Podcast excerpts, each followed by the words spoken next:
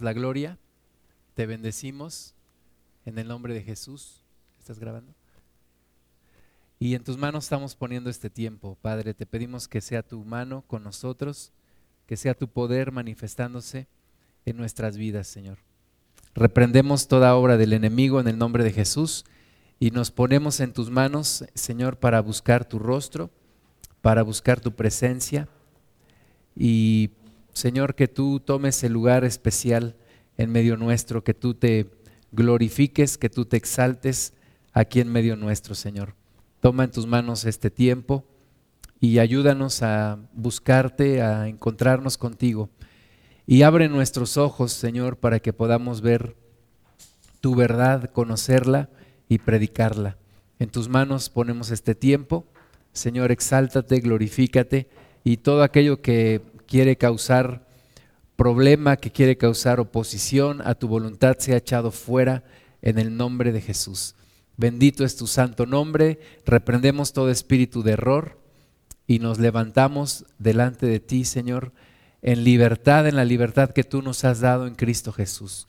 Damos gracias a tu precioso nombre, damos la gloria a ti, Señor, en el nombre de Cristo Jesús.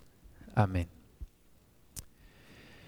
Bueno, pues el día de hoy vamos a ver una religión que es, es la religión que más está creciendo en el mundo actualmente y es el Islam. Eh, una cosa es decir el Islam, que es la religión, y otra es decir el musulmán, que es el practicante o el fiel de esta religión.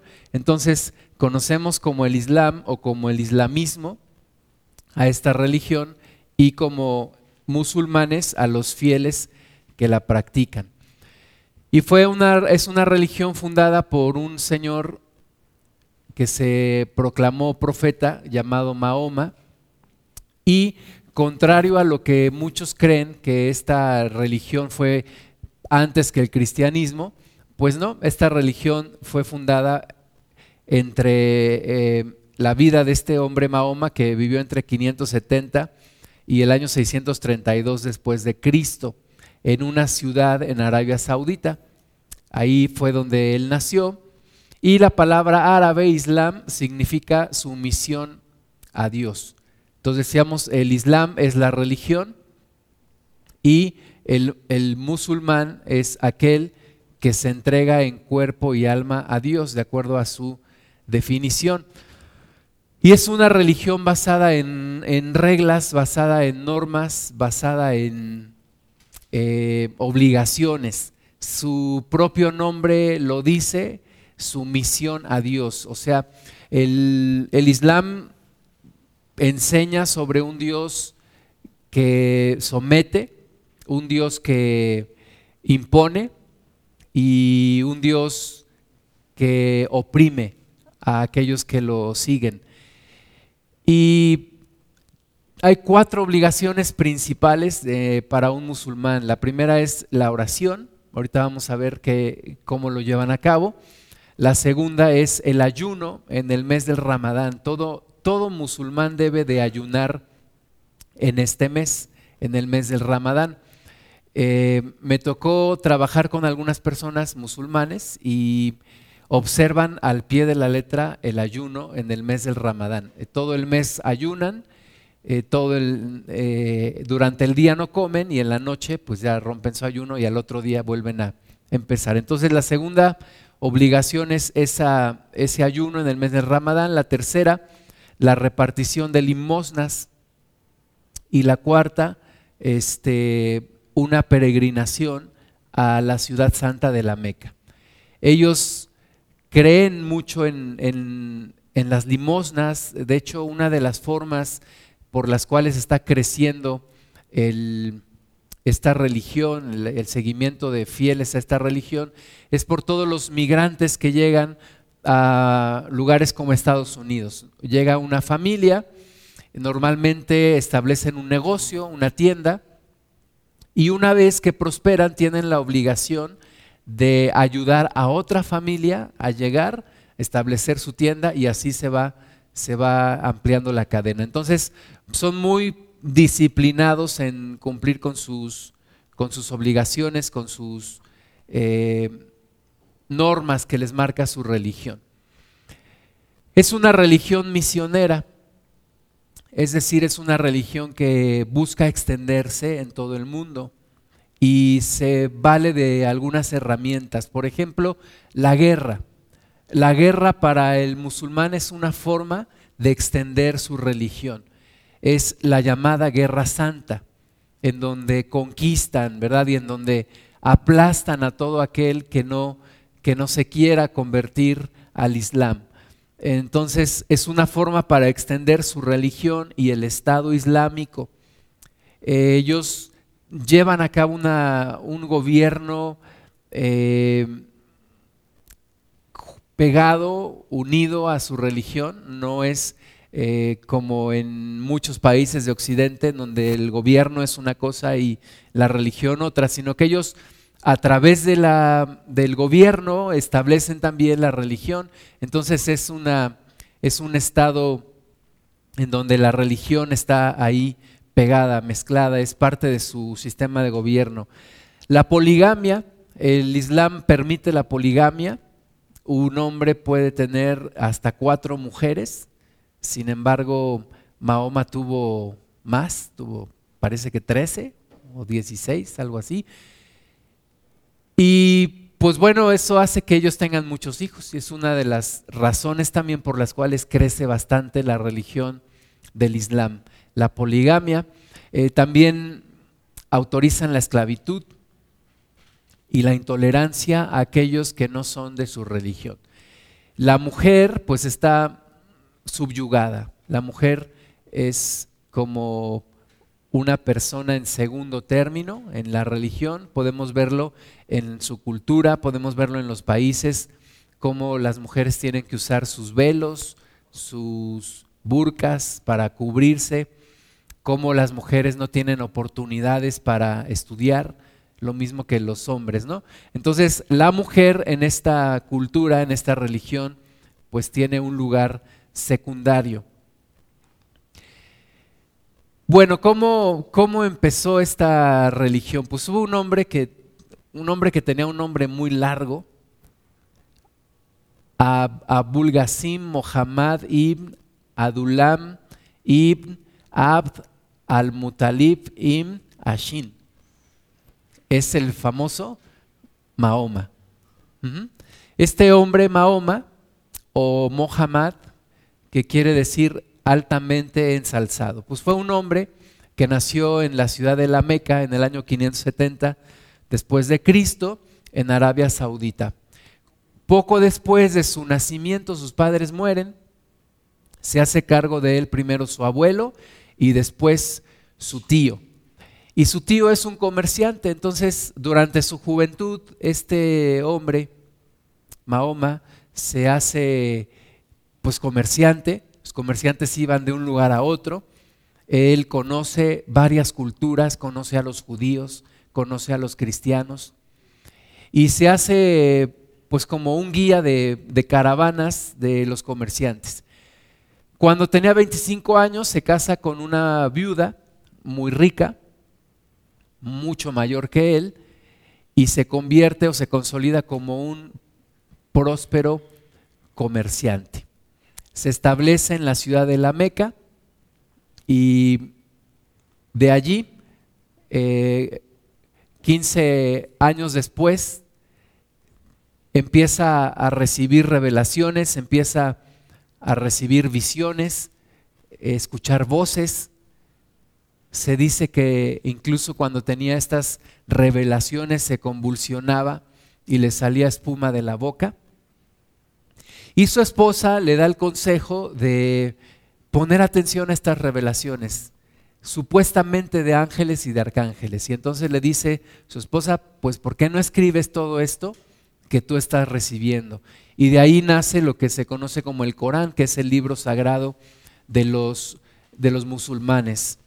Supuestamente el ángel Gabriel le dio las revelaciones y todo eso fue escrito en el, en el Corán, que significa el libro de recitaciones.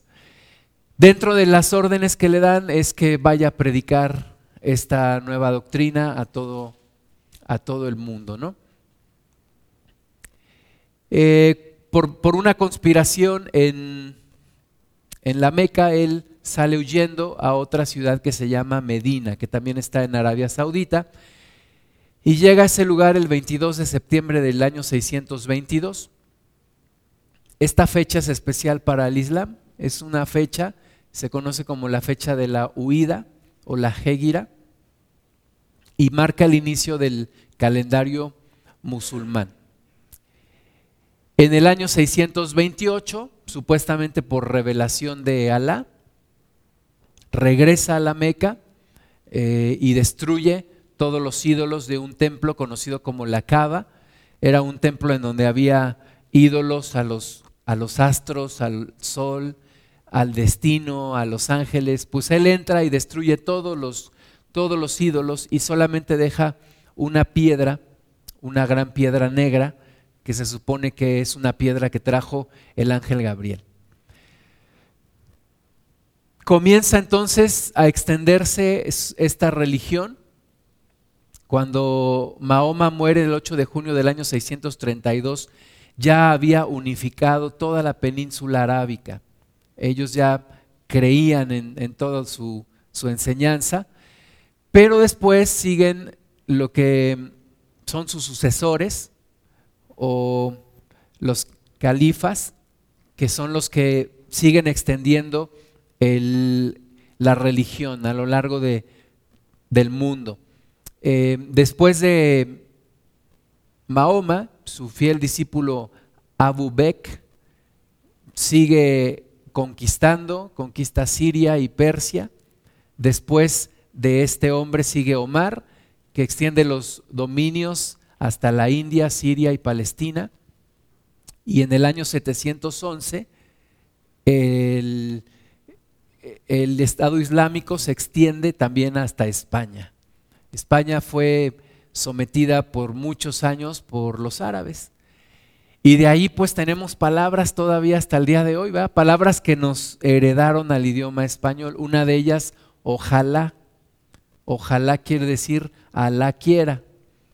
Entonces ahí muchas veces estamos los cristianos, ojalá, Alá quiera. Y hay quien dice pues, que no seas ojalatero, ¿no? Que no, ojalá y no. Mejor ora a Dios, busca al Señor. Y nos viene una, pues una herencia de muchas cosas, entre ellas el fatalismo. Ahorita vamos a ver que los musulmanes creen en la predestinación. Y cuando algo malo les sucede, ellos dicen, es que estaba escrito. Y nosotros en nuestra cultura luchamos mucho con ese fatalismo, ¿verdad? Pensamos que algo va a salir mal, siempre estamos pensando, algo va a salir mal, algo va a pasar, algo malo va a suceder. Y esto nos viene desde, desde, esta, desde esta cultura, desde esta religión, que tiene influencia hasta el día de hoy en nosotros. Entonces aquí podemos ver en este mapa cómo se va extendiendo desde Arabia, todo lo que es eh, la región media, Oriente Medio, África en el norte, y después se siguió extendiendo hasta el subcontinente de la India, ¿verdad? Y, gran parte de África y de Asia.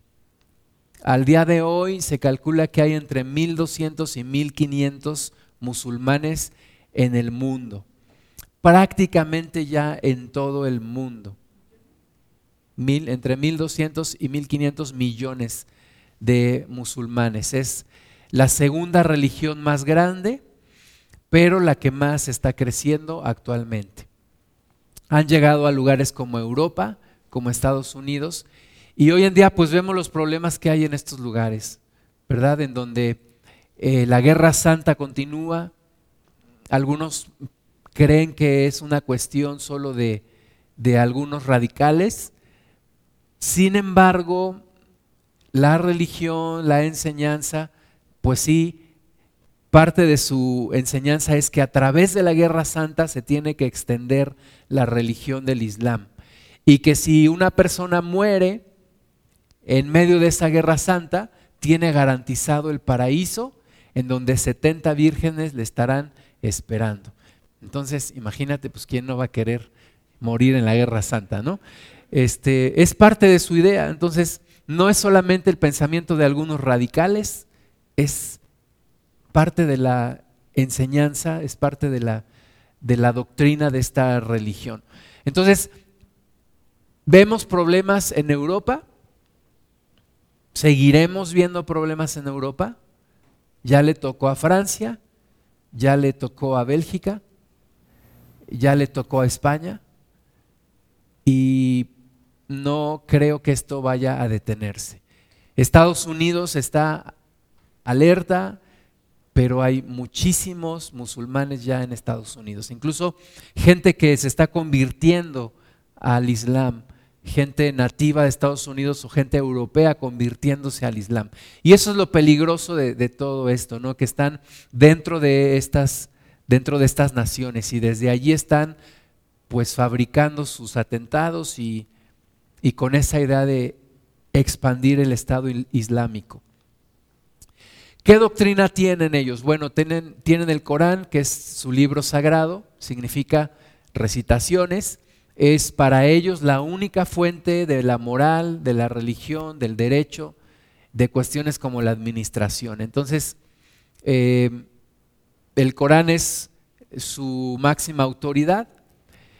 ¿Y el Corán qué es? Realmente es una mezcla entre judaísmo, zoroatrismo, budismo, confucianismo y porciones del Nuevo Testamento. Ese es el Corán. Es una mezcla de varias cosas, una mezcla de varias ideas.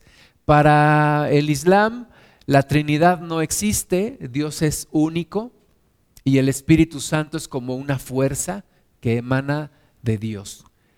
Dios para ellos es Alá y desde su creencia es el mismo Dios que el Dios de Abraham.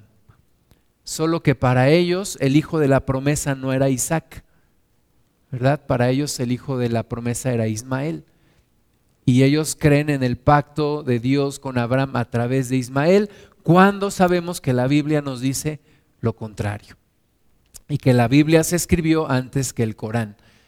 Jesucristo para ellos es un profeta y para ellos el último de los profetas es Mahoma, que viene después de todos los grandes profetas que ellos reconocen, desde Adán, Noé, Abraham, Moisés y Jesús. El último gran profeta para ellos es Mahoma.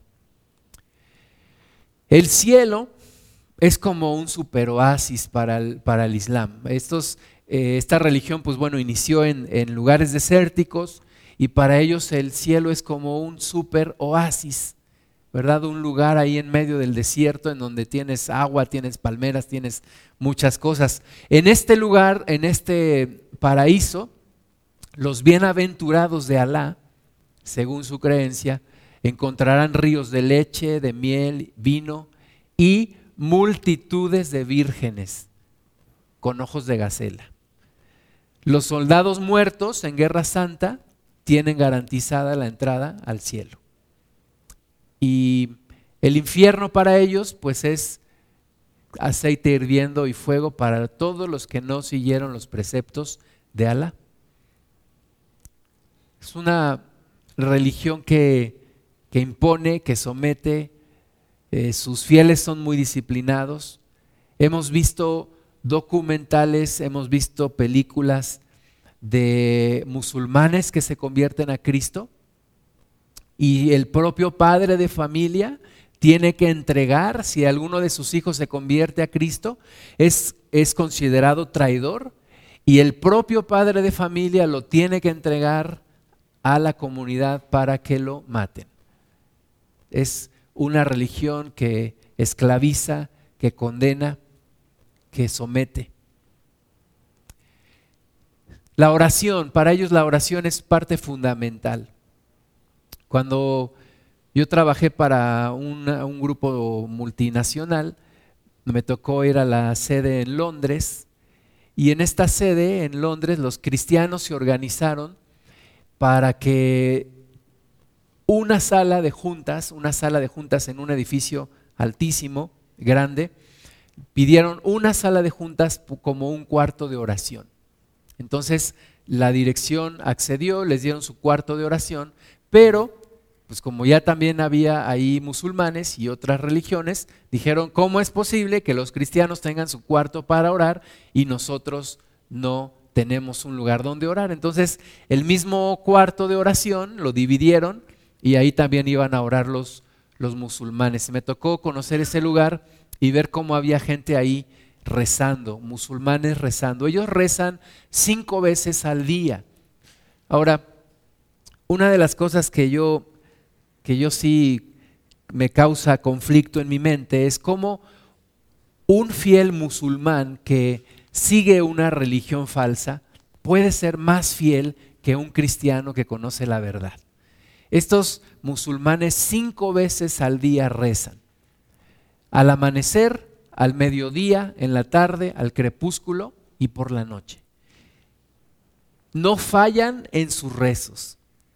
No fallan en los cinco rezos al día. Y nosotros cristianos decimos, sí me da tiempo, sí puedo, ¿verdad? Pero esta gente es disciplinada. Disciplinada, se sientan sobre sus calcañares, extienden sus manos hacia la Meca y empiezan sus rezos. Y sus rezos son no para pedir, sino para reconocer la gloria de su Dios y su respeto a su Dios Alá.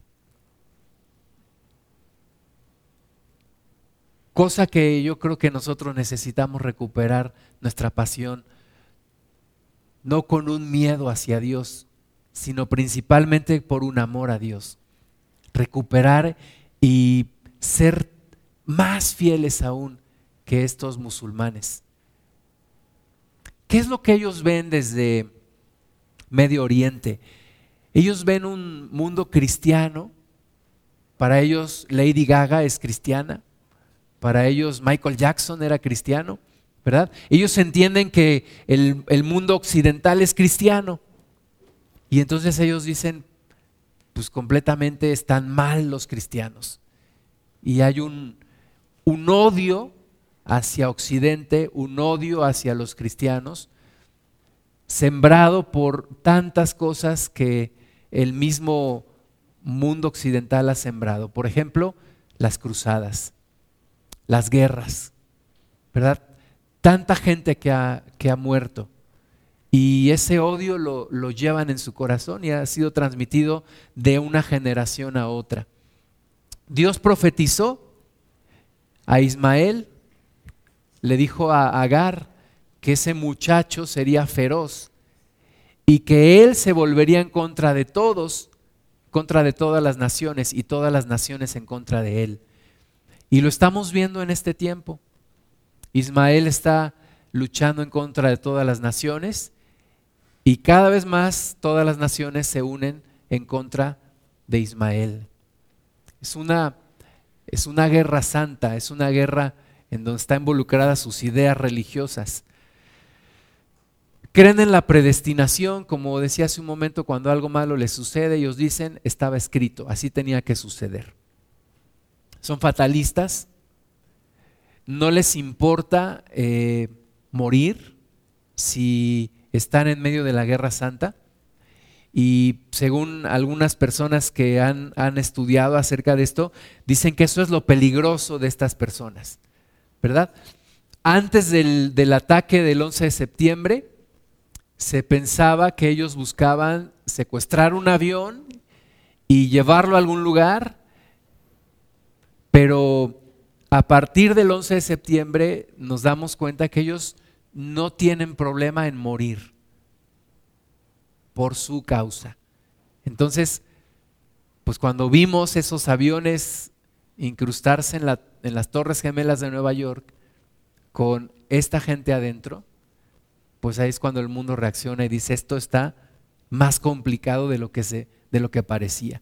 Personas que explotan en coches bomba, personas que sin problema dan su vida por su causa. Y esa es una cuestión muy peligrosa. De acuerdo a lo que leemos en la Biblia, habrá guerras y rumores de guerras. Y yo creo que estamos ya en ese tiempo, donde empiezan guerras y rumores de guerras. Y esto ya no se va a detener. Sigue, sigue la, migración de gente de, de Asia, de África, hacia Europa y hacia América, Estados Unidos. México como un lugar estratégico, porque por este lugar también mucha gente está pasando y está caminando a Estados Unidos. Entonces, tenemos que orar.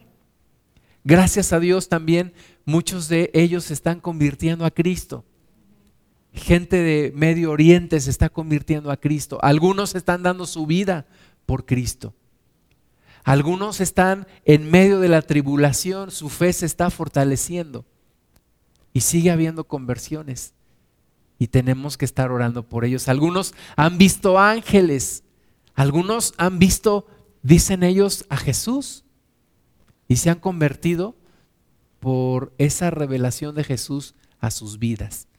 Entonces, tenemos que seguir orando por esta, por esta iglesia en Medio Oriente, por la conversión, porque Dios ama a los musulmanes también.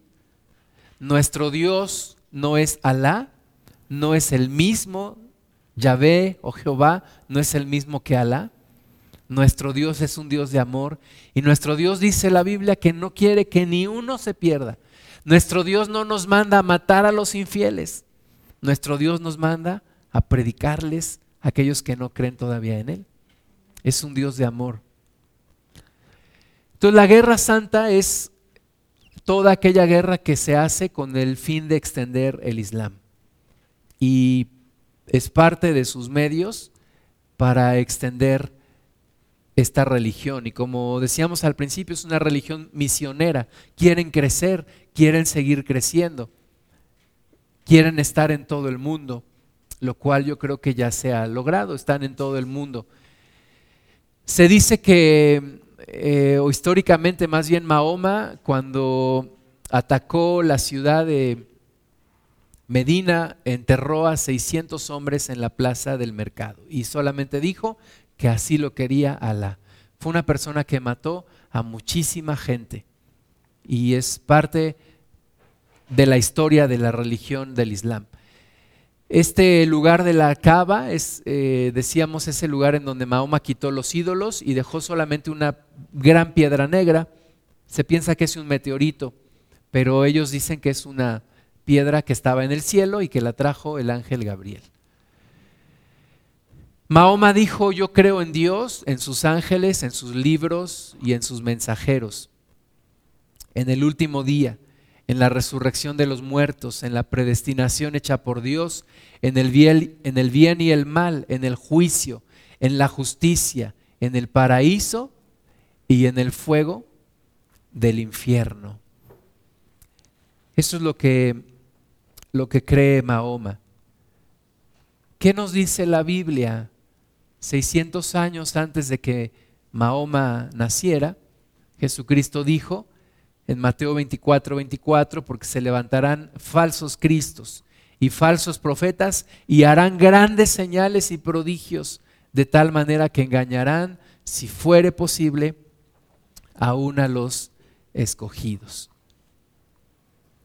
Y bueno, ha crecido muchísimo esta religión monoteísta con mezclas de judaísmo, cristianismo y, muchas otras doctrinas.